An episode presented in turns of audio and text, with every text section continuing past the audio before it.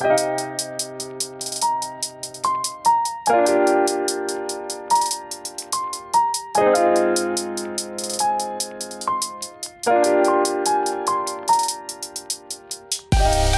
迎收听跳岛 FM，这是一份可以用耳朵收听的文学杂志。在这里，你将听到关于文学的一切，以及更多。用轻盈的声音装载有重量的语言，用鲜活的讲述赋予生活叙事的形状。和我们一起从一本书到下一本书，听见文学，阅读生活。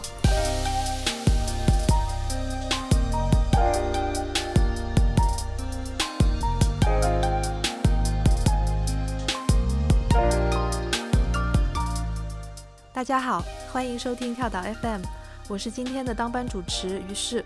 这个冬天呢，走了很多的翻译家，在这份让人悲伤的名单上，我们会看到娄自良先生、郭洪安先生、刘少明先生、唐月梅女士、柳明九先生、王之亮先生、李文俊先生，还包括本期节目的主角呼啸山庄的译者杨怡女士。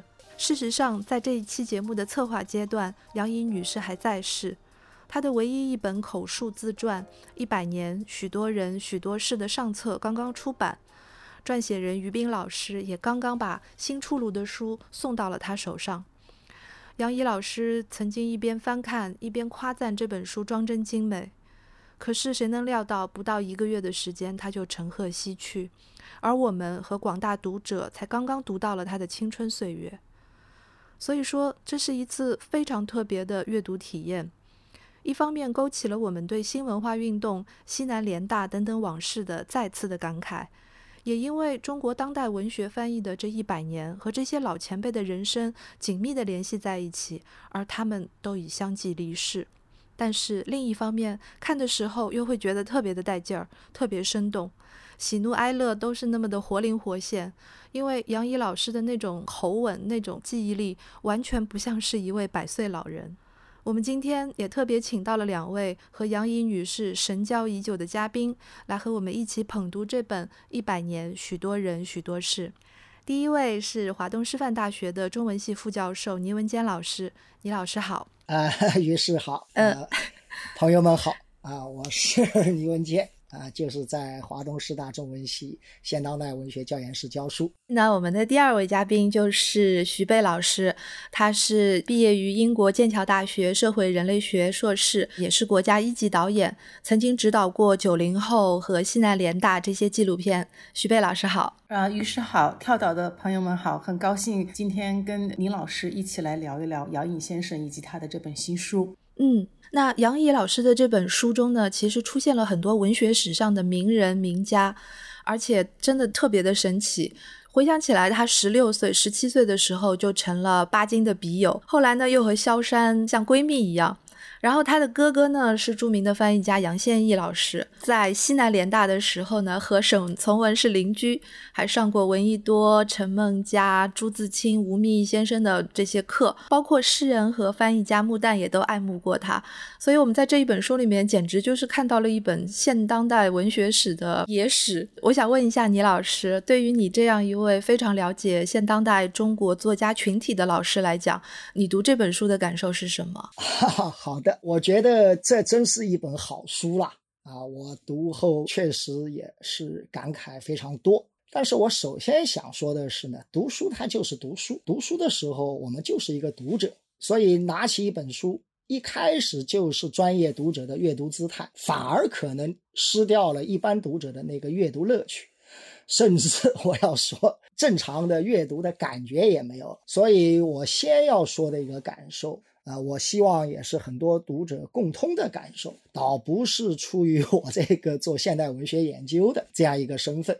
那么杨乙先生，我当然也是早闻其大名，但不好意思，我最初倒也不是读了他的翻译的《呼啸山庄》，而是您刚刚讲的，就是他和巴金先生的那个通信集，我印象很深啊，应该是八十年代啊，三联出的，是一个非常素净的白色封面。啊，一个小册子，呃，那这本口述自传的内容，以前呢也读过或者听闻过一些，但是集中阅读就是在这个春节前，我读得很入迷。今年春节就做两件事儿，一个就是读这个自传，还有一个就是刷那个《狂飙》。这个我连续读了好几天，还准备过了年就二刷重温。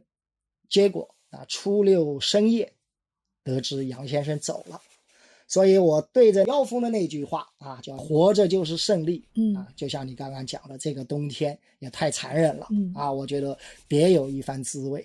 回到我们的话题，我就特别的庆幸是在年前，在杨先生还在世的时候，就比较完整的读完了这一本书。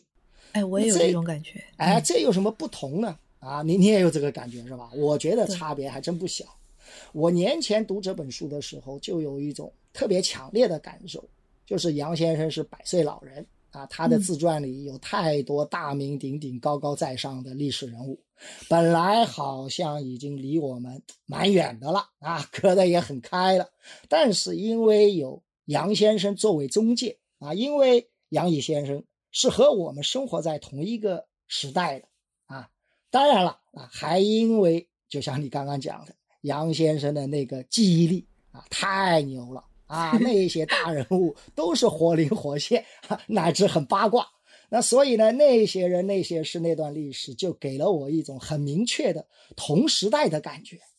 那么现在杨先生走了，我这两天重翻这本书的感觉，就就真的有差别了。嗯，就感觉是在读历史，在读一个已经过去了的年代了。呃，我我要说，我其实并不赞同“中国最后一个贵族”这样的一些标题啊。嗯我相信杨先生自己肯定是更不认同，对，他在很多场合都否定过这个说法，是吧？对呀、我觉得他自认生很逢时嘛，啊，一九一九啊，与五四运动同年啊。我觉得杨老先生他毕生认同的是五四精神。他可能应该说，在精神气质上不免有那么一点啊，传统的贵族小姐啊，教会学校啊，贵族学校那个气。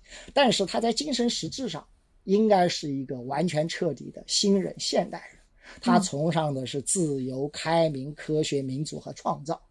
所以我倒不是很认同这本书很常见的那一种怀旧的读法。嗯那或者更准确的说，是那一种单面的怀旧、守旧，或者是那种简单的啊，已经好多年了啊，对民国风的那种追慕啊，老是慨叹啊，今不如昔。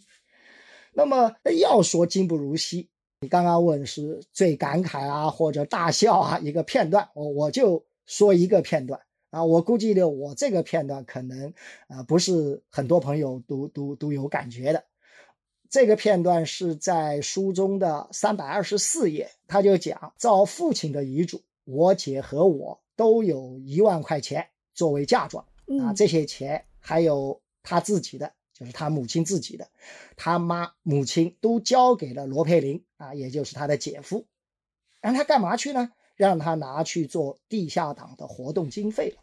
嗯倒不是他有多高的政治觉悟啊，这说的是他母亲啊。国民党、共产党究竟是怎么回事，他也不很清楚。下面一句话我觉得很重要，他只是觉得罗佩林他们人都挺好的，干的都是正事，都支持。而这笔钱这件事儿啊，是后来他我母亲还有我姐才告诉我来龙去脉的。啊，事先我并不知情啊。但杨喜先生说，不过就算和我商量，我也不会反对。我和我哥啊，也就是杨宪益先生了啊，都是不要遗产的。那我这一段我当时看的时候，实话说还是蛮感慨的。当然了，你也可以说这是贵族气、啊。而我当时感慨的是什么呢？是他们啊，也是那时候的人那样一种对金钱的态度，对好人啊，对正事。啊，就是这个女婿罗佩林，他母亲看得上，他就有那样一种信任乃至放任。那我觉得呵 呵你要说今不如昔，现在可能很难了。啊，我不是是不是答非所问啊？下面请呃徐老师来讲，嗯。其实刚才听李老师的谈话，我特别同意李老师的这点说法。尽管我跟杨先生算是比较熟，但是其实我看的第一大部分，尤其是他在天津的那段生活。在我们的访谈里面几乎没有涉及过，所以读这本书的时候，我是第一次把它还原到了他的原生家庭，放到他的这个人际的网络当中去。所以我倒是觉得给我印象最深的反而是前面部分。嗯，刚才说到那句话“活着就是胜利”，我是嗯，真是亲耳听他讲过的。对，我在纪录片里面也看到。对，其实有个小插曲，我们原来放的不是这句话。我们原来放的是什么话呢？就是因为他的家里头，呃呃，有很多娃娃，对，嗯，各种各样的，有那种布偶的，也有瓷娃娃，还有这个有很多的这个猫头鹰。他就跟我们说：“我说你为什么放那么多猫头鹰呢？”他说：“因为猫头鹰睁一只眼闭一只眼。”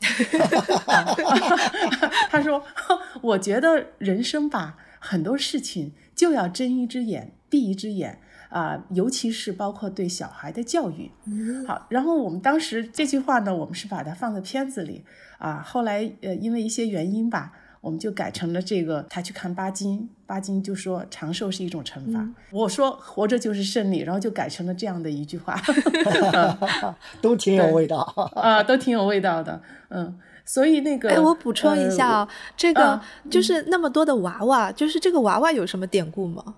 他是呃，这个喜欢娃娃应该就是从小的一种一种喜好。我刚才很同意李老师说的这个最后的贵族，其实我也是不认可的。就如果去到他的那间小小的斗室里面，然后给他交流啊这些，当然能够感觉到民国时期的教育给人的养成，这种是可以非常清晰的感觉到的。但是我。从来没有觉得，就是我在给一个最后一代贵族讲话，他没有那个我们之前从书上看来的，或者是呃从电影上看来的那些所谓贵族的那些气息。我觉得他不是那样的，呃，我觉得他更多的是一个很多地方还很前卫的一个女性，就哪怕她是一百岁或者一百零三岁，同时她又一个非常就是有趣的组合，她有很少女的一面。她少女的一面，当然是她的眼神。我觉得好多人在文章当中都提到过，就是她的眼睛，呃，不光是亮清澈，而且有一种我觉得少女才有的那种纯净。嗯啊，呃呃，这是一个非常让人难忘的一个眼神。然后另外一个就是她在她的这个房间里营造了一个。少女的空间，包括她从小要绣那个刺绣，我们还看到她的绣品。十八岁的时候绣品，她其实绣的还是比较，我觉得有点日式风格的那种卡哇伊的那种风格的。然后她的娃娃就是从小就喜欢，再加上我觉得。她在家里是小妹，虽然在大排行里头可能是六公主啊什么的，而且她有一个特别宠爱她的哥哥，所以我觉得她就是这种就是少女心，应该是从小就一直到现在都是那个样子。呃，娃娃很多有有，就是刚才我说了，有布偶，有猫头鹰，跟这个瓷娃娃，新娘各种穿漂亮裙子的这种。世界各地的漂亮的女孩，对，这个少女心，所以才活得久啊。对呀，对，就是。就是脑子清醒，活得久。然后我觉得他对感情，包括对爱情这些，就是你会在谈吐当中，你就觉得他还是那么很认真的在回顾自己的所爱，或者是这个这个我们可以待会儿再讲。对，哎，行，我们先讲。别别待会儿了，就就现在就说到爱情 就刹不住了，是吧？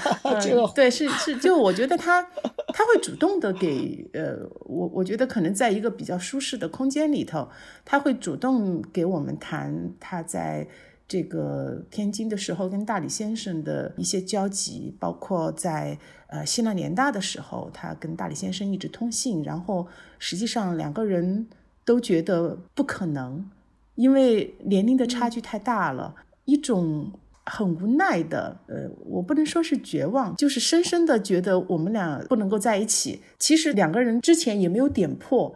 就是只有那个年代才有的那种欲说还休的、欲言又止的，又特别深的一种对彼此的情感。我觉得这种对一份情感的一份坚守跟一生的盼望也是其中之一吧。因为我们现在稀缺的或者甚至消失殆尽的一种情感的状态，其实是我们每个人内心可能都渴求的。对，嗯。是这样的，就是我看这本书的时候，我有一种很奇怪的在场感。嗯，就是以前我们看西南联大的这些故事，还有就是五四青年的那一代人的回忆的时候，都会有一种看历史，或者是已经看看一种已经被定论的、已经被筛减的、已经被提取过的一种回忆的感觉。但是看杨乙先生这本书的时候，就是有一种听闺蜜在聊天的那种在现场的感觉。所以前面徐飞老师说到。大李先生的这个事情啊，我就想到之前看这个书的时候，我跟倪老师也稍稍的有过 一点交流。我知道倪老师对这段好像也有话要说，对不对？倪老师一定有话说。现在就说，嗯，我觉得这一段这个，我我的感觉，因为徐老师跟杨先生有直接的接触，可能感觉会更准一点。那我读这本书呢，我觉得其实比一般的历史书好看。嗯。对比一般的历史书好看在哪里呢？就在于杨先生他没有概念化，嗯嗯，他充满着对历史的那种实感，嗯嗯，而且是一种非常个人化的，甚至可以说没有太多的历史大线条的。那如果要说有全书有一个，那就是抗战啊，就是三七年啊，他他们家其实也应该说是逃难啊，然后到了昆明，到了重庆，有最后。全书已到南京复原啊，结束啊，有这样一个大历史。其他的话可以说是一种，呃，他讲的时候可以说是一种个人的生活史，而他说的这个。这个这个 这往来无白丁嘛，对吧？都是我们现在的历史人物。但是他说这些历史人物的时候，他也没当历史人物。嗯，而且事实上，在杨先生的记忆中、回忆里面，他们不就是我的朋友吗？闺蜜吗？老师吗？哥们儿吗？甚至还吵过架吗？对不对？这个可能还有点暧昧嘛，是吧？嗯，所以我觉得他要比一本一般的历史书好看。这也是杨先生的厉害。其实他站在这个新的世纪，他知道了很多人。的归宿，也知道历史后来的进程，但是他在回忆的时候，他其实是努力的回到过去的那样一种个人的感觉里面，嗯，甚至他也不回避他的主观性。同时，我看的时候。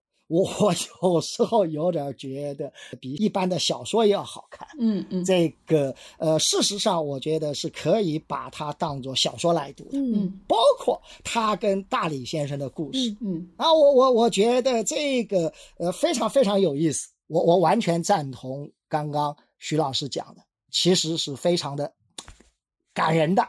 那样一种情感，现在人甚至已经很难体会那样一种情感的方式，嗯，情感的表达的方式和那样一种没有任何身体接触，但是事实上啊，这个超越了所有的这个这样的一个男女之情啊，你说是不是爱情啊？这个问题。就就就特别的有意思，然后我也想说的是什么呢？啊，因为可能我做文学研究啊，做多了，可能也中了一点 这个理论的毒。因为这牵涉到这一本回忆录，它有一个特殊性，就是它是口述自传。就是这个书，我们看到的这本书，我觉得它的这个版权页的这个署名其实是蛮有意味的，是杨怡口述，于斌撰写，是于斌老师写的。所以他是这样一种合作，就有了一个撰写者的存在。所以这个他和大李先生的那个故事啊，如果从这样一个角度来读的话，我我觉得他又要比一般的小说要精彩。所所以我想这个地方就蛮蛮有意思的啊。这个我估计这个话题一讲，这个就就就就太多了。我我我我收一点 好吧，以后下面聊得到我就再再再再展开一些。我觉得就顺着这个来说下去，徐贝老师，你肯定对这个视角的问题，你肯定做纪录片的时候也有所感受吧？我来先回应一下那个李老师之前提到的这本口述出来的一个方式，就是给大家描述一下有一个场景呢，就是在去年七月份的时候，我再一次到南京去看了杨乙先生，然后那一次呢，他是专门把于斌老师给请过来的。杨乙在跟我们的谈话的过程当中，我们有这样的一个对话哈。我说我们已经有两三年没有见面了，因为我上一次见他的时候，他是一百岁。我说那你在 这段时间你是在忙什么呢？他说我忙着在跟那个于斌两个人我们合作这个弄我的一个回忆哈，就聊展开了聊。好，然后呢就是把他这个录下来，录下来了以后呢，然后于斌再回去整理，整理成文字以后呢，就给杨先生看。看了以后，杨先生跟他们俩会讨论，就是准确度，包括哪些写在书里，哪些就不写了。所以他们有这样的一个一个方式。而且呢，我觉得对于呃杨颖来说，于斌老师也就像他的儿子一样。而且就说这个门口，他门口贴着一个好像是不接见客人，他他就跟我说，这个于斌是来绝对不需要预约的。呃，他什么时候想起到我这儿来，然后敲门，他进来就行了。所以 我觉得他们俩。是这样的一种关系啊，这这是这个一个口述者和一个整理者的，我觉得刚才是一个简单的一个画像。然后，嗯，另外一点呢，就是我觉得在看了这本书以后，我自己有个感觉，其实因为杨毅先生吧，我觉得受他哥哥的影响很大。嗯，呃，杨宪益其实呃，在我整个的在跟杨毅先生聊的过程当中，他都保持着一种无限，就是没有任何条件的膜拜。这是一个非常有趣的事情，就当你看到一个一百岁的老人在谈到他哥哥的时候，呃，不停的使用崇拜，就是我的哥哥是最好的，你你觉 觉得这个画面感非常的有趣，对，哎，没有任何争议，对吧？最崇拜的一个人。那么实际上，杨宪益也是在他的描述当中，我觉得是一个。呃，他特别爱玩的一个人。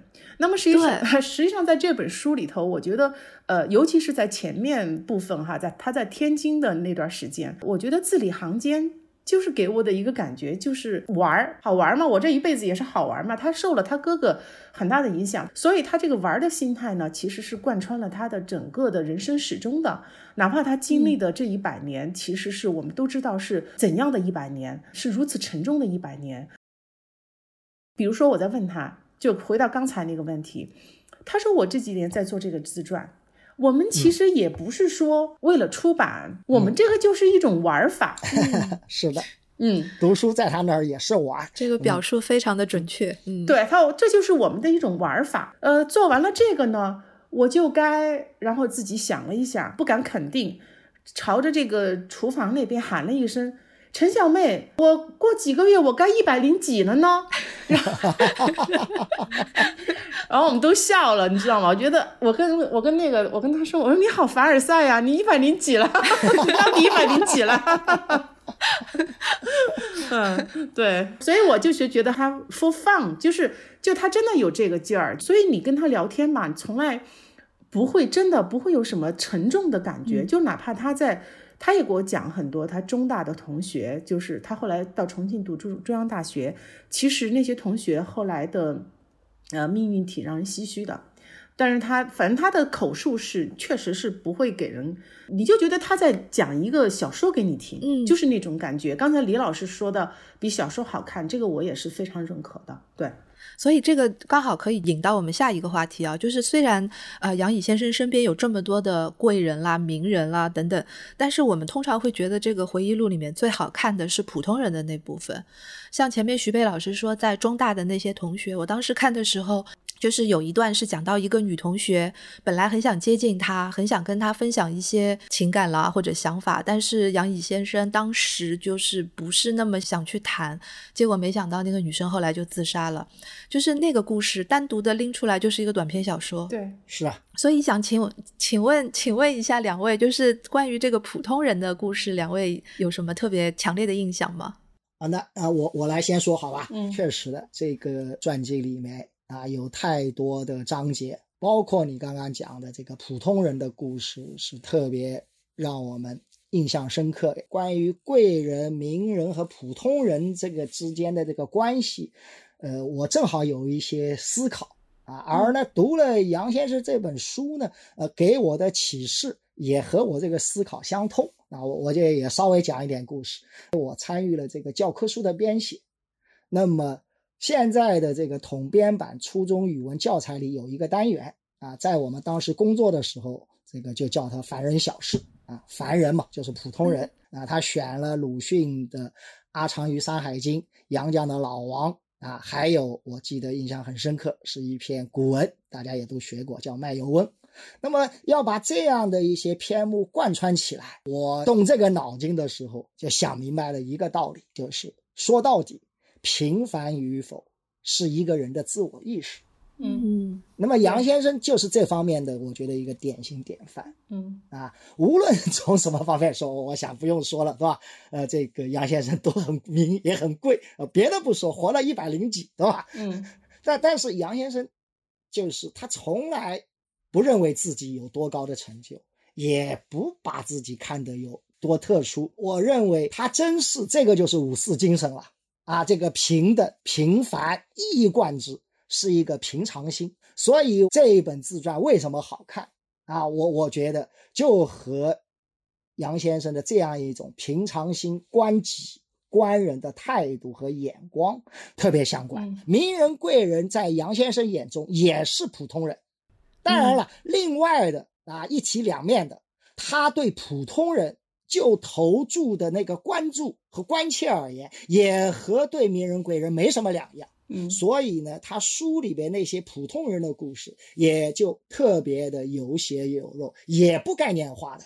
啊，我们是读来是唏嘘不已。嗯啊，如果要说我印象特别深的普通人，起码有这几个啊，一个是那个大公主，嗯当然了，她出身很厉害，对吧出身很厉害，但是实话说，她她她没留下什么东西。那按照我们世俗的标准，她就只能作为一个普通人了。嗯呃，然后她后来的那个命运啊，真的让人觉得还不如出生在平凡之家，对吧？对，对吧？然后我印象特别深，就是那个来凤。嗯，来凤也是啊，来凤啊，这个读来凤呢，我就想起什么呢？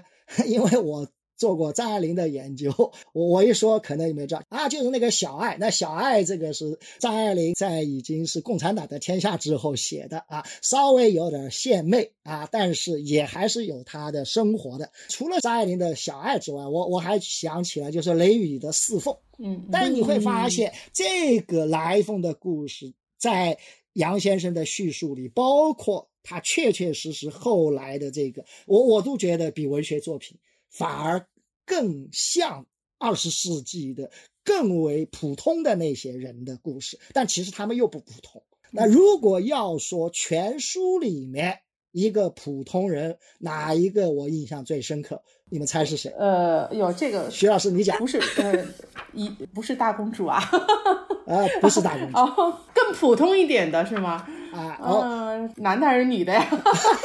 好吧，我就说我的 你就说吧你你就说吧啊啊，嗯我我我觉得，因为最为丰满的。就是嗯他这个的故事和形象啊，我我嗯用了文学语言，非常真实、非常饱满的，嗯是杨乙先生的母亲徐艳若。哦哦哦哦，啊，我我我我觉得这个这个特别特别，真的特别好。嗯嗯你看他出身其实还行啊，对吧？嗯这个嗯在在这个骆驼祥子里面就变成坏人了，对不对？是开车行主的，但是为了他弟弟，然后他父亲把他给卖了，嗯然后他其实是是是是属所谓二姨太啊、是是大姨太嘛，对吧？嗯是是嗯做妾了嘛？他这里面一直有一种自卑和一种自强。对，是不是？关于对钱的态度，我我刚刚已经讲了，是吧？就那个几万块钱就给女婿去就搞革命去了。嗯但是你看我为什么说饱满啊？我这个还专门当时还做了一点功课啊，三百二十三页啊，又有另外一段说的是什么？杨先生嫁给了赵瑞红先生，然后没办婚礼、啊，后来赵先生的父亲给他母亲来了一封信。啊，这个三百二十三页我就读了啊，说说什么小二三生有幸，高攀府上什么什么的啊，还说打完仗之后再补送彩礼啊，金项链、金戒指。下面很重要了啊，母亲一直觉得这门亲嗯门不当户不对的，嗯嗯看到一一列出来就更生气，说那些东西我们都是赏下人的。哎，你你会发现，把这两段摆在一起，是不是这个人形象特别的丰满啊？啊，我觉得这个普通人啊，我当时也也特别有感慨啊。我们现在就说阶层化啊，这个贫富悬殊啊啊，你这样一比，其实还真是不如当年的，是不是这样？对 啊，所以我觉得这个这个他的母亲的啊那样那样一个呃一生，他的那种观念啊，他的那种坚韧啊，他又有怎么样？那我觉得真是一言难尽。这个普通人啊，这这个这个，我我我觉得还是普通人。其实那个我是觉得，刚才我最开始的时候一上来就表明了我对这个书的前半部分我是很偏爱的，呃，是因为是这样的，就是。杨毅先生的现在的这个状态，哈啊，他其实很难让我想起他曾经拥有这样的一个家庭。嗯呃，不过细想一下，他还是有一些细节，可能是跟同年龄的老太太是不太一样的。然后我就发现他必须就是我们镜头对准他的时候，呃，他一定是把衣服穿得非常的周正，穿得非非常规矩的。以后，然后在他的常年坐的那个藤椅上，他坐好了。然后基本上才能够让我们拍摄，就是大概是从这个细节，我能够感觉到他应该是在很遥远的过去的某一个人生阶段，他应该是比较讲究的一种状态。昨天那个视频我看到里头，我看到了他的早饭是吃什么，哦，我很关注这个，然后他非常仔细的。剥了一个鸡蛋，这个剥鸡蛋的那个让我想起了，就是 我我我之前在英国去读书，我去他们的那个家庭里面，他们吃鸡蛋太讲究了，他们有一个专门是盛鸡蛋的一个一个器具，就放在对，然后用对蛋杯，然后呢吃之前呢要用这个呃叉子的一头敲碎那个鸡蛋壳敲碎，然后挽着吃，对吧？就是很讲究。然后杨先生剥一个鸡蛋。他可能剥了三四分钟，很慢很慢的去整理那个鸡蛋，然后我发现他的主食是吃的那个吐司。嗯，吐司西餐啊，对西餐，然后应该是有一杯咖啡或者是奶咖，就是这样的。因为我们之前，比如说我去许元冲家里，他早上起来吃一块奶油蛋糕，我就是我就觉得，呃，因为我在我们家里，我妈妈是吃这个豆浆油条或者是包子稀饭的，所以我就觉得，呃，至少杨先生的这个吃西餐的这个习惯。呃，是启士林啊，就是在他们天津家里养成的。那么除这些细节以外，其实很难，真的很难。我我会去猜想，他在这个南京的那个完全不宽敞的小屋子里，他是怎么呃带大了三个孩子，然后呃其实是度过了一段物质上非常不宽裕的生活啊呃。那么当我看到这个书里面的对这个天津的这些生活的，他也很也有很多比较细致的描写。家里的规矩，包括房子，对吧？房子几处房子的大小，然后这些生活，包括他跟来凤这些所谓的引号的吓人的这些关系，我其实的感觉可能不太一样的就是，我实际上很难把这部分的杨乙跟我见到的那个杨乙结合起来，嗯，就是联系起来。所以，我其实想到一个，就是刚才明老师说的杨先生的这个平常心。我觉得可能有两个原因，一方面确实是，呃，因为他本身出生于那样的一个家庭，他的交往从小的交往，就是我按照我们今天的通常的说法来说，他是呃社会阶层挺高的。我觉得他做这些事情的格局，应该比呃来自一般家庭的这个格局要大得多。就是他的起点在那个地方，还有我就觉得，就是他在十几岁的时候，他就开始经历战争，经历这种完全颠沛流离的生活。我觉得他在物质生活的这个层面上面，在一九三七年他离开天津过后，我觉得就是他完全把他丢到了一个呃不同的这个呃生活的境遇里面。虽然他的条件算好的，他可以自己在外面租一个房子，但是他吃的东西老请同学吃饭，对对，呃，但是他要常年的躲警报的那个状态，然后要在那样的生活环境下面生下一个女儿，包括他给我很细的描述。他当他怀着赵乙的时候，就是他的大女儿，嗯，大女儿，他跟赵瑞红去躲那个跑警报，然后呢，呃呃，不是怀了，生了，已经生了，生了，生了，对，他可能在书里也写了，这就这段西兰联大反而写在书里面的，我我没有怎么仔细看，他就他就那个呃很担心这个小孩会哭，嗯，小孩哭了，赵瑞红就会责怪他，对。就说你赶赶快把让他不要哭，因为周围的那个大家都会很紧张。你要是小孩哭了，暴露引来日本人怎么办？对，就是类似这样的。我觉得他就是战争也好，把他和以前的这种一个生活的环境特别粗暴的，应该说是连根拔起了。然后他在一个一个新的一个地域，还有一个新的一个物质环境里面重塑了他的生活，然后。当然，四九年以后，包括就是他，就肯定就是以前的所有的这个大家族的一切都没有了嘛。就反而我觉得抗战对他来说还是一个特别合适的一个缓冲带。是啊，对，就是在物质生活的这个层面，就是它是一个缓冲。就是如果他直接从那样的生活到这个四九年以后五零年代的这种状态的话。我觉得他未必有现在的一个比较平和的状态。对我觉得他的生活或多或少已经被连根拔起了。是的，这个我觉得我补充一个，就是他那样一个家庭，他当然一方面可能是不自觉的，也是理所当然的享受着他的荣华富贵，对不对？这个物质上，但是他在精神上是苦闷的。嗯，这个是很真实。对对对。所以他离开天津，然后一路也。也吃了很多苦，当然了，这个吃苦和别人又不好比，但是他反复的强调，这是他愿意的，嗯，这是他在精神上特别快乐的，反而是跟年轻人倒一样了，他倒不愿意有那样一个特殊，那这一点我觉得特别重要。某种意义上来讲，呃，就是什么叫真正的贵族气是什么？真正的贵族气。可能反而是那种内心的不自觉流露出来的那样一种自信，嗯，对不对？是这样一个事儿，哎。嗯，所以从这个意义上说啊，我一直觉得徐悲老师对这本书的推荐语写的很准确。就说杨乙先生他不是映照了一个时代，而他自己本身就是一个时代。嗯，就是我们看这本书的前半段就可以知道中国在解放前究竟是一个什么样的一个背景。嗯，然后每一个人的命运又是什么样？对。然后看后半段的时候呢，我们又能够感受到所谓的整个新文化运动。他们之间的一个共性是什么？就我当时看到他从越南坐火车，然后去昆明的那一段路上拼命的唱歌，在在火车上唱歌，对那一段出现在我脑海中的画面，就是我觉得当时的那一代青年人，他们是有一种共性在推动的，推动他们前进的。就是这种共同的力量，当然是由国难引发出来的，嗯，是一个悲痛的力量，是一个要反抗的力量。但这个对我们这一代人来讲，好像挺陌生的，就是，对吧？嗯。但是话再说回来，就是当我们看到这样的一种群情激愤的。画面的时候，又会觉得有一点羡慕，是怎么回事？是是，我 然后，所以我后来反思了一下，就是为什么我会有一种羡慕？包括很多人看西南联大的那些一边跑警报一边上课的那种故事的时候，也会有一种很感动、很很很向往的那种状态。这个向往到底是怎么来的？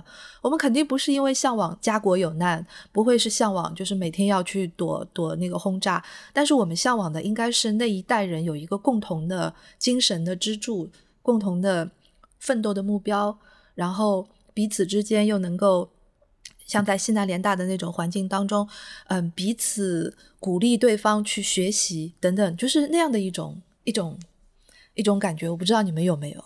呃，有的，有的，有的。我我我觉得那一段你刚刚讲的，我我也是 属于这个，就像放电影一样，一路唱歌。读这个书，其实还有类似这些段落，也有一个很强烈的感受，尤其是抗战的来临之后，有个感受，你会发现这个确实国家国家了。这个我们过去会觉得是那是些大道理啊，所谓国好了，家才能好，好像是一个大道理一样。我。再看杨先生这本书，我倒是觉得还真是这么回事儿。你你看他们这样一个家，那虽然啊，这个也由于他们这个三叔是吧，这个投资失败，已经在败落了，但是瘦死的骆驼远远的比比马大，对不对？那么如果不是日本人，那不是这样的一个中国的这个近现代史的这样一个发展的轨迹的话，杨先生。不是现在这样一个样子，所以这个我倒觉得，我我倒不是说讲大道理啊，我看的时候这一点感受也是蛮强烈的。这第二个就是我能够很能够理解于适的这样一些感慨，甚至你打了引号，那又不打引号的那个羡慕，我我我也在想这个事儿，呃，这个可能有点相当于这个八十年代啊，因为我是在八十年代。读大学，我觉得确实现在还是会有一些感慨，就是我觉得那个时候我们大家和现在比，我们的物质差远了。这个我中学的时候吃食堂是站着吃的，这 个这个我跟我现在跟西南联大一样啊啊，对啊，就是真的站着吃的。这个是我觉得我们三年里面做过一次肉包子，所以我们现在同学中学同学。聚会的时候都会回忆得起来，但是，哎，就是在八十年代，无论是中学时代还是大学时代，确实有一种凝聚力，有一种那个心气儿。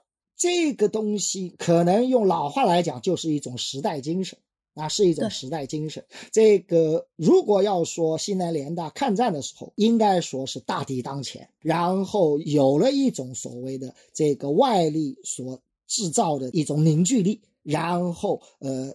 又有一个东西，我觉得就是，包括我对我现在的学生也喜欢说，我相信年轻的心总是通的。啊，这个可能我们投注的这个对象、我们的目标、我们的理想、我们的梦想会不一样，但是年轻的时候大家想法还是相近的。我觉得，如果说过去的话，我们越来越原子化了，越来越散掉的话，你看这三年疫情之后，其实我我喜欢说，我们年轻人也碰到大时代了，呃，我们也碰到一些大问题了。但是实话说，我也不敢过于乐观，那所以我也就很能。能够体会于适的这个感慨，那我我也回答不好，我也就交流一下这个感慨。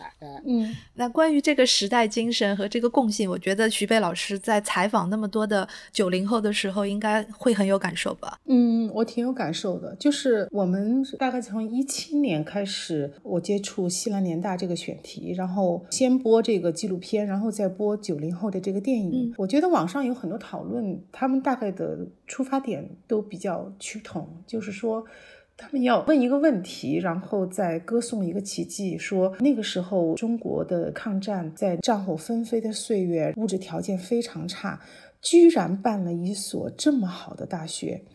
但是我其实我的理解从来都是反过来的，我从来没有呃说我要为这个奇迹感到惊叹，我从来都是认为战争。跟这个动荡是造成西南联大这个奇迹的原因。没错，如果没有抗战，嗯，不光是在物理意义上三个学校合不合并的问题，就是呃，正是因为战争的这个年代下面，它让人产生的一种呃，我们要救亡的这种。高度一致的这种想法，嗯，他这个想法强大到了，把所有个人的这种欲望，嗯，都会放下。对大多数人来都是这样的。我记得那个潘季鸾先生给我说了一句话，他他因为他是理工男，他讲的特别实在。我当时就问他，我就说为什么你那个时候这么拼命的读书呢？他说我们那个年代没有任何其他的想法，我们就是中国就不要挨打，不要不要亡国。嗯，至于。呃，个人的名和利，呃，就是相当于他的思想上根本没有这些东西存在的空间。对，呃呃，我是因为我是在九十年代中期上的大学啊，虽然我是长期很喜欢读历史的一个人，但是我觉得纸上得来终觉浅，就是我去看历史，我是在特别去想象，我去尽量的感同身受，呃，他们是一种什么样的一个时代的背景。但是实际上，我对那个时代的一个，呃，比较深入的认知，恰好是因为我不停的去接触过这些从那个年代当中走过来的人，就不停的去听他们在那个阶段的故事，我才开始慢慢的嗯建立起一些呃这样的感觉。而尤其是刚才李老师谈到了这个三年的新冠，三年的新冠给我一个最大的一个感觉就是。当我们远远的看过去那段历史，和你自己置身于历史当中，这个是完全不同的。嗯哼，嗯，就对吧？就是就是我我我就在想，我说当我我我作为一个采访者，我去呃，哪怕我很有同理心，我去听他们讲战争年代的故事，我是始终我不能替代他们的感受，而且他们就是这些人那么平和，那么呃，就是知书达理的人，在。这个战争过去很多年以后，呃，他们谈到日本，他们谈到那个战争，呃，他们的感情是很强烈的哟。比比如说，比如说那个潘季銮先生，他他就到现在，就是我当时采访他的时候，他会说，所以我一辈子都不会喜欢日本这个国家。嗯嗯嗯嗯，他会这么说。然后包括杨先生，他会跟我讲，呃，说，呃，那说到爱国，我们这个我们这些学生。这是个爱国是最基本的，我怎么可能不爱国呢？嗯，呃，就是他很强烈，他的那个语言，他的那个表情的那个状态。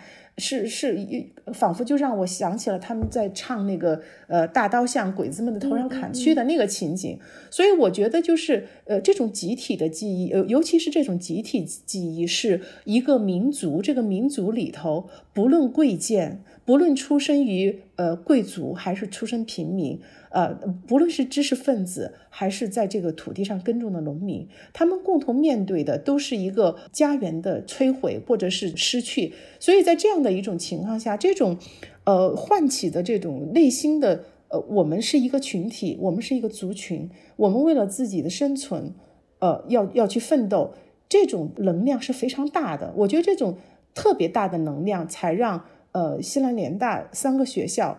这么多优秀的学生和老师，我们换句不那么合适的，或者是不那么尊敬的话来说，这些都是人精呐，就是就是就是智商当就是特别高的这个高智商的一群人，他们能够在那样的一个地方，能够很好的合作，而且能够做出这样的一些成绩，我恰好是觉得，呃，正是在战争的一个外力下面，才能够呃让人有这样的。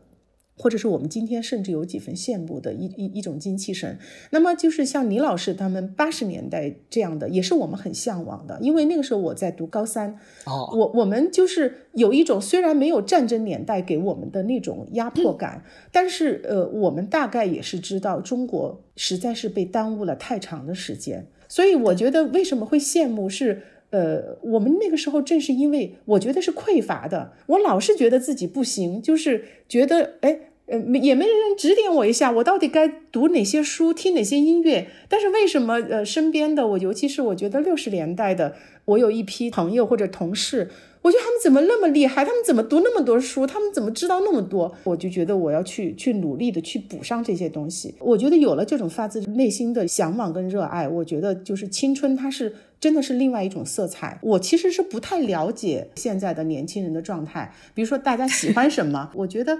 还是跟我们那个时候不是特别一样，嗯 是，确实是。我觉得这个年轻人的部分应该是让倪老师来说，因为他每一年都在接触新鲜的人类。但是我实话说，跟徐老师的感觉也有点类似，好像和我十多年前教书的时候相比，和现在的学生还真是。不得不承认是不大一样了，有代沟了，好像不是很清楚他们的想法。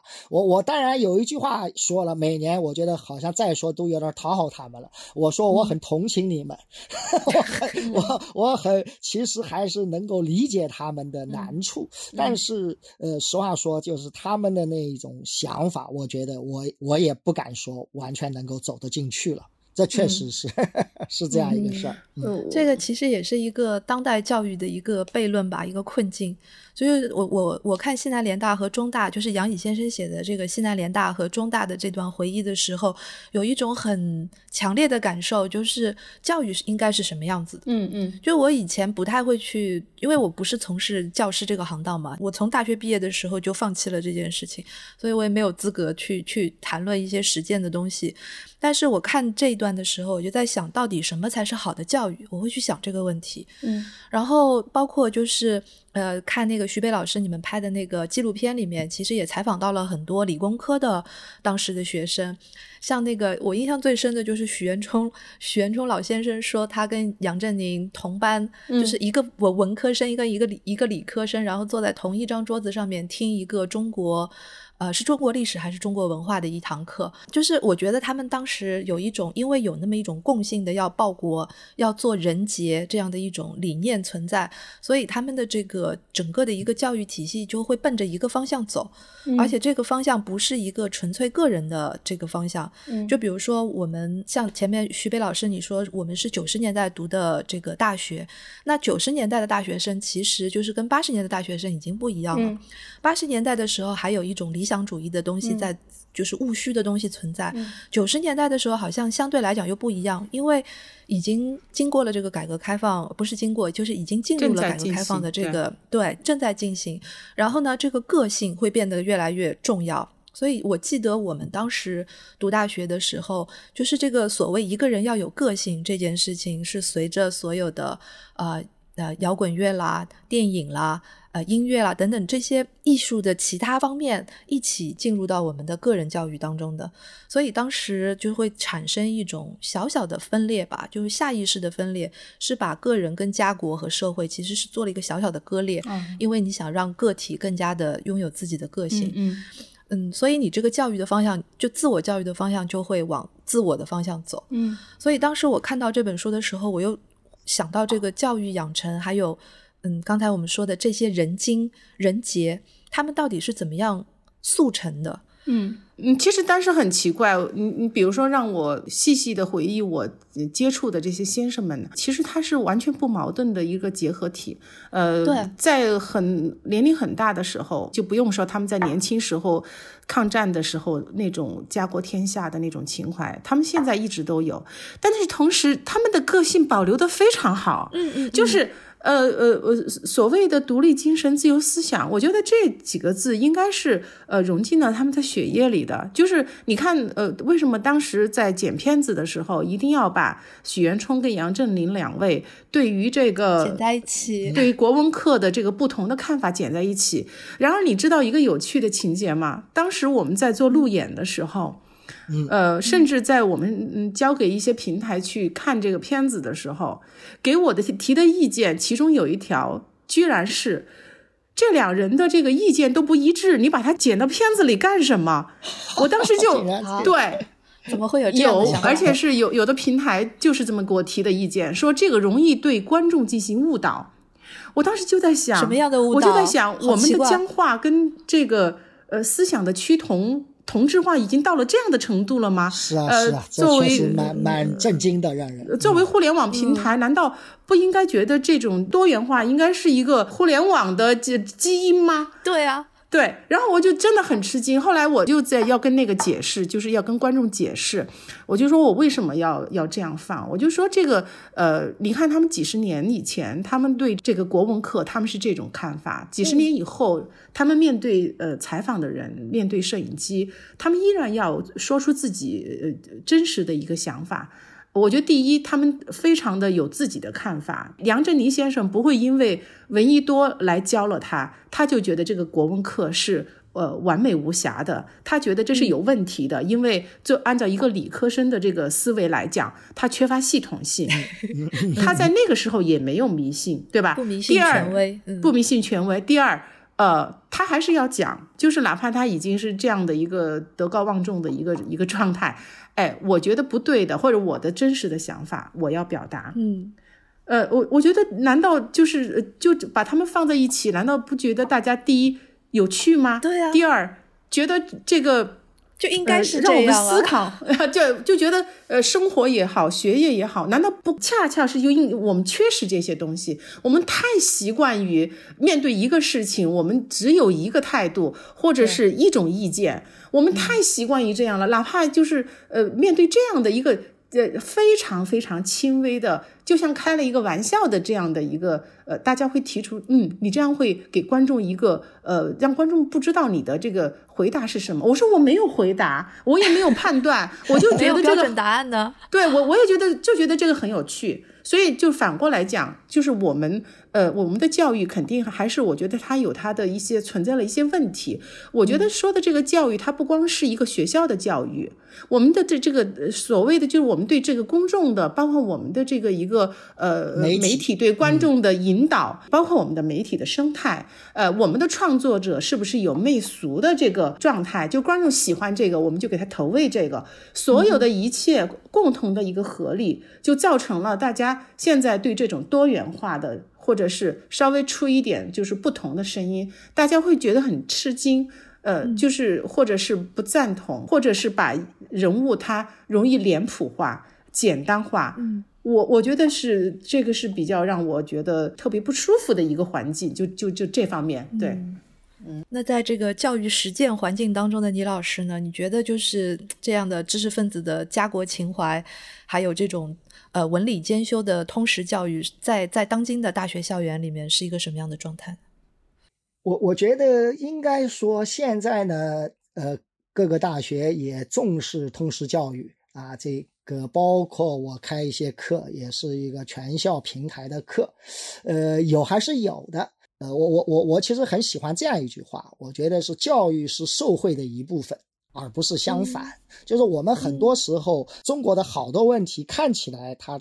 在教育的问题上体现的最为尖锐、最为突出，但它其实还是社会问题的一部分，而且很多问题其实是社会问题。这个想通过改变教育，然后改造社会，可能还是有点颠颠倒因果的。嗯，这个呃，我我觉得我倒是对刚刚徐老师讲这个媒体和媒体，因为现在在我们孩子的成长过程中起的作用远远的大于学校教育。在这一点，我觉得真是这样的。嗯嗯，因为我这些年也在 B 站讲一些文学，讲讲语文，呃，我我就呃也能够体会到这一方面的一个压力，呃，包包括这个和呃大学呃生讲课的那个差别。那我就稍微说一点吧，就是我觉得呃呃绝大多数的话，其实都是叫叫叫直接给。就是你要大量的一个信息量和知识，就是噼里啪啦往下讲。但是我呢，就还是保留了我在大学里上课的这样一种，呃，也可以说是缺点，也可以说是我的特点，就是我还是喜欢，呃呃，带着同学们一起来思考问题的。嗯嗯，我们现在对通识教育的理解，呃，我我认为也有点偏差。呃，这个呢，如果要稍微再多说两句的话，呃，我为什么不大赞成这个简单的比较呢？呃，是因为有的情况确实不一样，因为这些问题其实是一个结构性的问题。实话说，就是还是它是社会问题的一部分，或者说是整个大的一个问题。然后呢，我我我我我索性在因为教育的问题，我有些想法，我也就 唱两个反调吧。我觉得为什么说不能轻易的瞎比较呢？比如说现在这个这个自媒体上就特别。别爱说这个北欧啊，说这个芬兰的教育好，那当然它有值得我们学习的。但是另外你要想想，人才总共一个国家才几百万，我我零八年是在新加坡教过几个月书的，我就发现大国和小国还真是不一样的，它面临的问题不一样。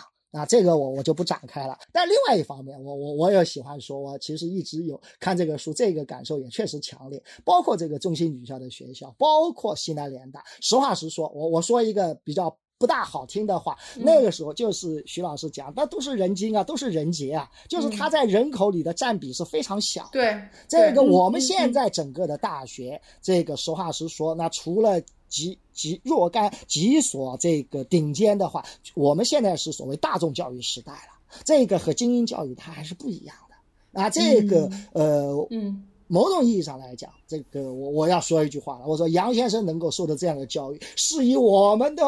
父辈、祖辈是不能受教育为前提的。嗯，这个我挺同意的。对，所以我说也不能太怀旧。我觉得现在整个社会舆论里面啊，老是怀旧。我说句难听的话，就有的人想回到宋朝，他就不知道我们的祖辈在宋朝不是士大夫，士大夫是是是农民，对不对？我你所怀的这个旧是不属于你的，是人家的。对不对？这这这个我我我我我我不我不知道啊，我这个态度，我也不是左派，我更不是右派，反正我是喜欢说我的真实的一种感觉的，就是教育的问题上，我觉得这个我们现在大学教育问题比中学教育的问题还要大，这个我。十几年前就讲了，我觉得就是可能啊，作为老师，我能够说的就是说，我们如何真正的在课堂上把我们的课上的更有意思一点。这个杨先生的书里面，我倒也有一些思考。那杨先生说的也很坦率，当然了，他的确也不是个好学生。那从我老师的角度来讲，对啊，他太爱玩了，这这个就是贵族气啊。那说白了，不愁吃穿嘛，对吧？这个这个总总是不愁嘛。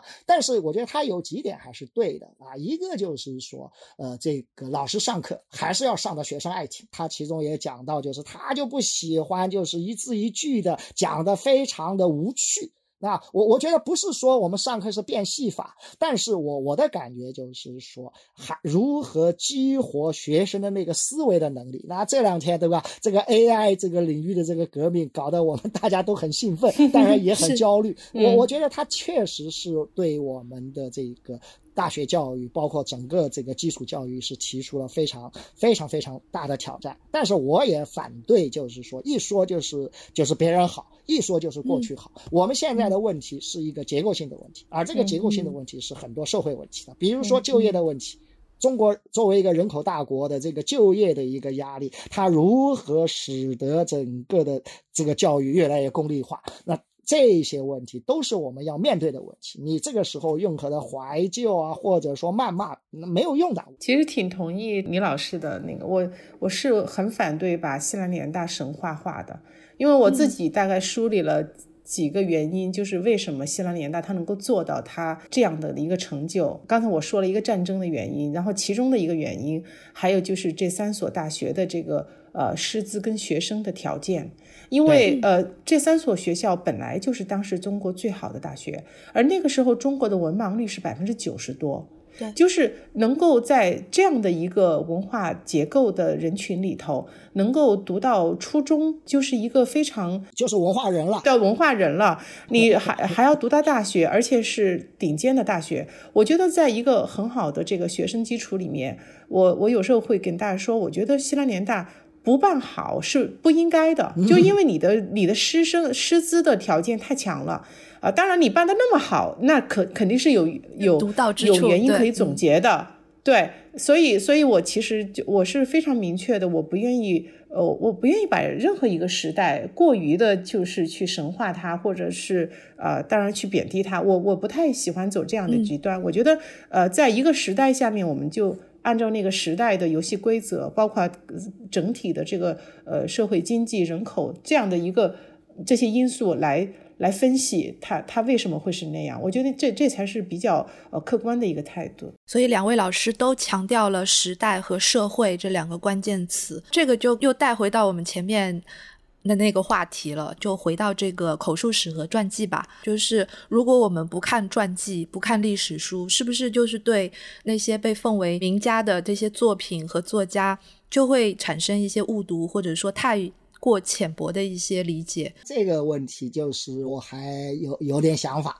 这个我我又喜欢划分两头讲，一头呢，我我我是强调，我一贯的观点是强调作品文本中心的。啊，我觉得好作家、好翻译家都要拿出好作品来说话啊。这个钱钟书先生还有一个呃关于这个读者的比喻啊，他 说这个这个很有名了啊，鸡蛋和母鸡的问题。然后呢，我觉得解读作品进行研究，得首先以文本为本，是以文本的全部内容、文本的内容和形式的精细的研读为基础。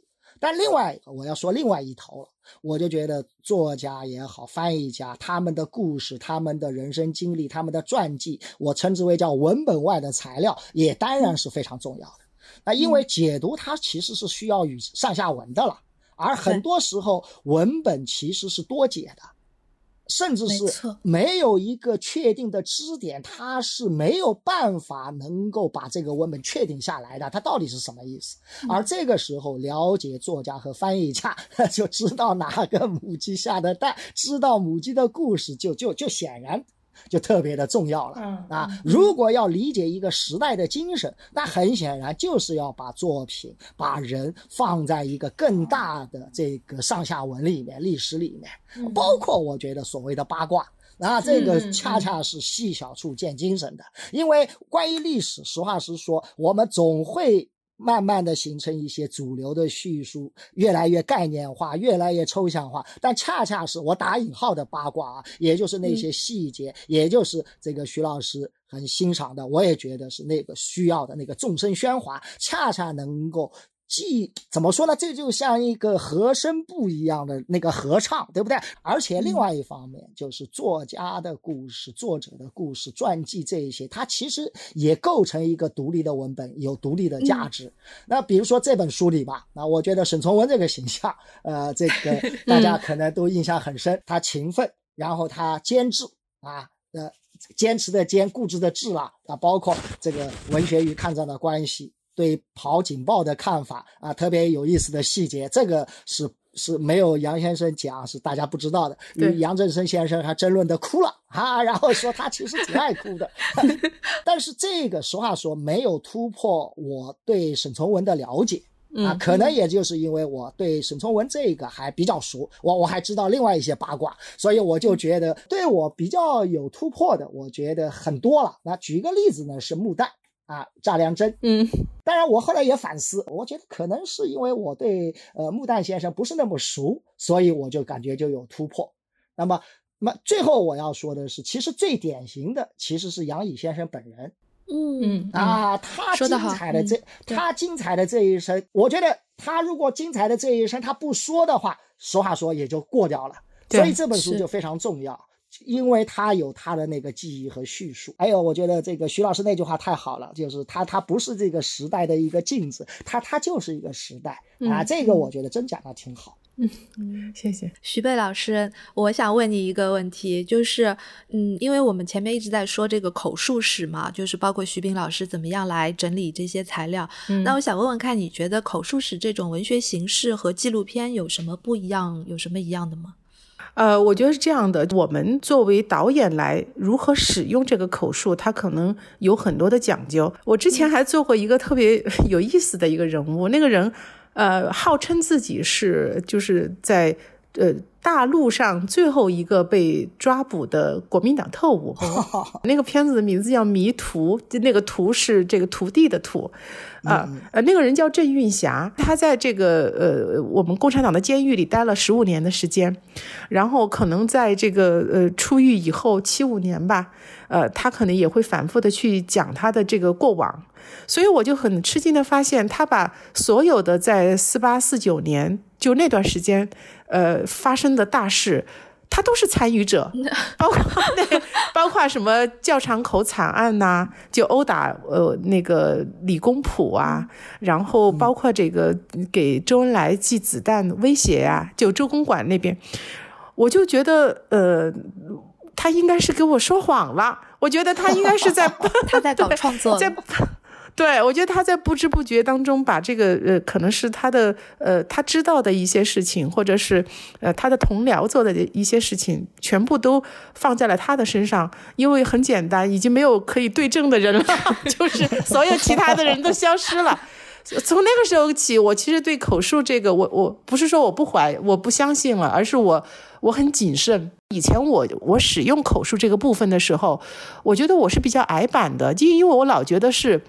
很战战兢战战兢兢的在对待一段真实的历史，所以我不太放手去做一些呃剪辑或者是一些内容的重新的组接蒙太奇什么的。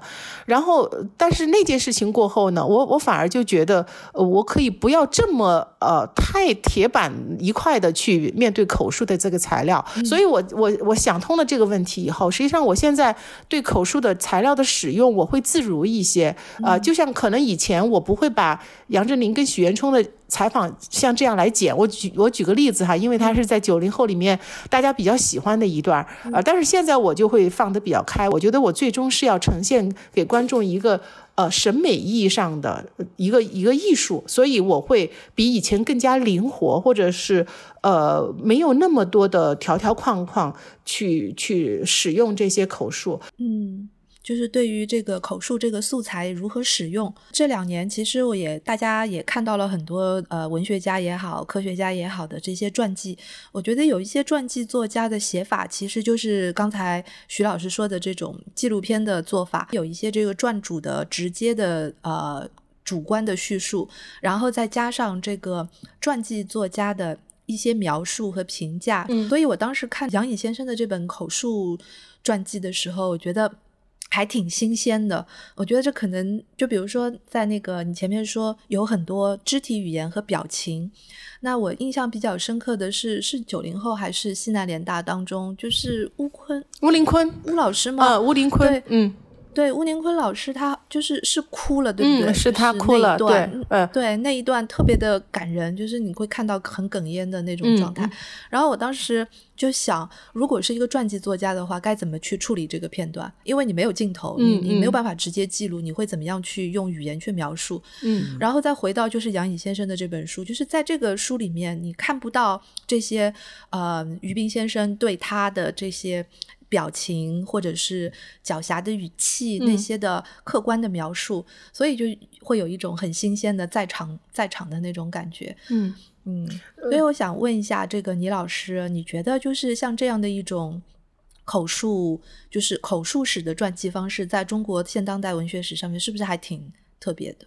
就前面我也说了一点，这个我想再再多说两句。我是作为一个读者，我我觉得这这个书比历史比小说还好看。那那为什么会这样？我觉得就是于斌老师是功不可没的。我是觉得这个书的一个亮点是他充分保留了琐细，而且这个琐细其实是被他鼓励的。但是很重要的，我们读起来并不觉得琐碎。这这个是讲有讲究的，嗯嗯，如果这个要往细处讲的话，一上来就很漂亮。先是对杨乙先生一个简单的介绍，然后关于杨家我知道并不多啊，我觉得这个就给全书定了一个调。他是第一人称的，但是其实啊，我就要讲讲后面的了。我觉得很多地方也还是有一些小说笔法的，嗯。啊，我当然了，就是它既是实录，同时又有剪裁和结构。那我也说两个点啊，一个就是刚刚这个徐老师也充分意识到的，口述这东西是一个有限的视角的一个叙事。对，那某种意义上来讲，我感觉其实于斌老师在撰写的时候，我我觉得这个书还是蛮有意思的，一个口述，一个叫撰写。就从根本的意义上来讲，它还是被写出来的一本书。嗯，就它充分的利用了这个有限视角的叙事。嗯，这个我我可能有点坏啊，我我我因为有点坏，我就觉得于斌老师也是有点坏的 啊。但其实我说这个坏其实是夸了。啊，那我我举一个例子，大家可能应该都有印象，就是杨乙先生，他对赵瑞红，她的老公，她丈夫不断的那个吐槽，对不对？这里面，我觉得我们读者肯定会觉得他说了很多，但他还是有不说的，是不是？而且我们读者是有后见之明的，知道杨先生是嫁了赵先生的，对，是不是？而且是奉子成婚的，你明白我的意思吧？就这里面，其实我们可以想象的啊，然后。我我觉得这个，就是前面我说的这个，我们觉得特别精彩的这个后者，这这个通过这个结构和有限叙事，就是就是杨乙先生和大李先生李瑶龄的。你看好了，大李先生在全书的后半部分，我感觉他其实构成了一个线索性的存在。嗯，他他是一个缺席的在场者，这个杨乙心心念念的那个心理寄托。这就就是 大力先生是吧？精神寄托、精神恋爱太有杀伤力了，而且是 这个现在一个词叫相爱相杀，对不对？所以这里面的内容其实非常值得细读的。我觉得还有一个其实是蛮难处理的，所以我觉得于斌的呃这个叙述的才能还是很厉害的。永远有两个我，嗯，一个是当时的那个我的这个见闻和感觉。还有一个是现在回忆的时候的见闻和感觉。那么在杨先生的这个自传里被被他写出来了。还有一个中间状态，就是这个事情发生的时候的后来，然后他有很多的事情又杨先生还有一个反思和回忆，所以他这里边就有三个我。其实他这个是蛮难叙述得清楚的，嗯嗯嗯，啊，但是我们看的时候没有这个难。对，我觉得写作者这个我们都是写作者就知道，写的时候这个是很难处理的，这个这个是很有才能的。然后我说为什么值得细读呢？我我举一个例子啊，我我得把灯开了，这个有点暗，我在一个暗室里，为了安静啊。我我的意思是，就是杨先生的那个叙述里面，除了我前面讲的，他是一个有讲有不讲，有后悔，然后又有某的某种时候又有一种对大李先生的揣摩，和他在这个后来的那样一种后悔，就这个地方，就是徐老师讲的这个欲说还休啊。欲说还休，然后我有一个不恰当的一句话啊，这个可能是很不恰当了，但是我就想到了，反正但说无妨。呃，于是我考考你啊，这个张爱玲你还熟啊？不是，没有你熟，你别考我了。但在张爱玲的散文里说，她一个同学，她有一个词，我我当时看了，我就觉得这个是张爱玲太狠了啊！这个，但是我我实话说，我是想到了，但是是很不贴切的啊。但是我觉得我说出来也不是对杨宇先生有什么不公啊，是五个字，叫天真的无耻啊。没没没没挺好的，没有不公，没有不公啊！没有，徐老师也觉得没有不公啊。没有，就是说我实话实说，我甚至觉得，在于老师作为一个倾倾听者的时候，他肯定有类似的感觉的，明白吗？嗯嗯，有类似的感觉的。但是他其实还是大量的，我我相信从他的写作伦理的角度，从什么的一个角度，他还是把它给剔除掉了。但是我觉得我读上，我反正有这样的联想。明明白我的意思吧？就是这个两个人，这个绝对是一个非常非常精彩的一个一个小说啊！我觉得既让我们怎么说呢？我就觉得就是就是，我觉得这个是我们夸的，就是说他所写出来的东西是后来的人真的就没办法用同情和同理心来理解。嗯，就其实是这样，这其实是我们对一个作品对一种。表达的非常高的一个评价，嗯，所以我觉得这一本口述自传，那为什么那么那么好看？所以这个合作这样的一个呈现，啊，和它不是一般的口述史，因为它一般的口述史这个东西其实属于历史学，对，但很显然就是刚刚徐老师讲的，这本书是做的是艺术品，是文学，是审美，对。但是我也要提醒一点，我觉得就是杨先生去了很多媚。把很多名人的媚都去掉了，嗯，但是我我觉得，呃，我认为于斌的这个撰写，我们也要读出来，他事实上去了杨先生的美，对，啊，是的，是的，其实蛮重要的，讲的很好。杨先生这杨先生的形象，一方面是在他讲的这些事里面，其实还有非常重要的，就是他的讲述的方式。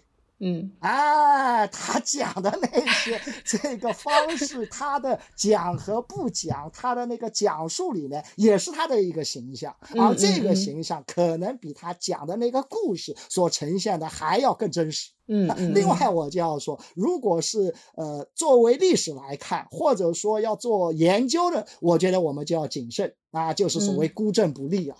就是杨先生讲的，可以说用一句老话叫“不可不信，人也不可全信”。全信，我觉得是这样一个。是的，是的。嗯，大李先生他跟我讲的和他写在书里就不太一样哈。哦，不太一样是吧？怎么都不一样法？就是我我至少觉得他在书里面，至少在写天津的那部分的时候，呃，他是否认了他们是爱情的这一段啊。就是他，但是他。给我呈现的分明就是他爱了他一辈子啊！这个这个这个徐老师是这样，他越说不是爱，这个我们这种坏人读得懂的。对 对对对，就是一定要有点小坏。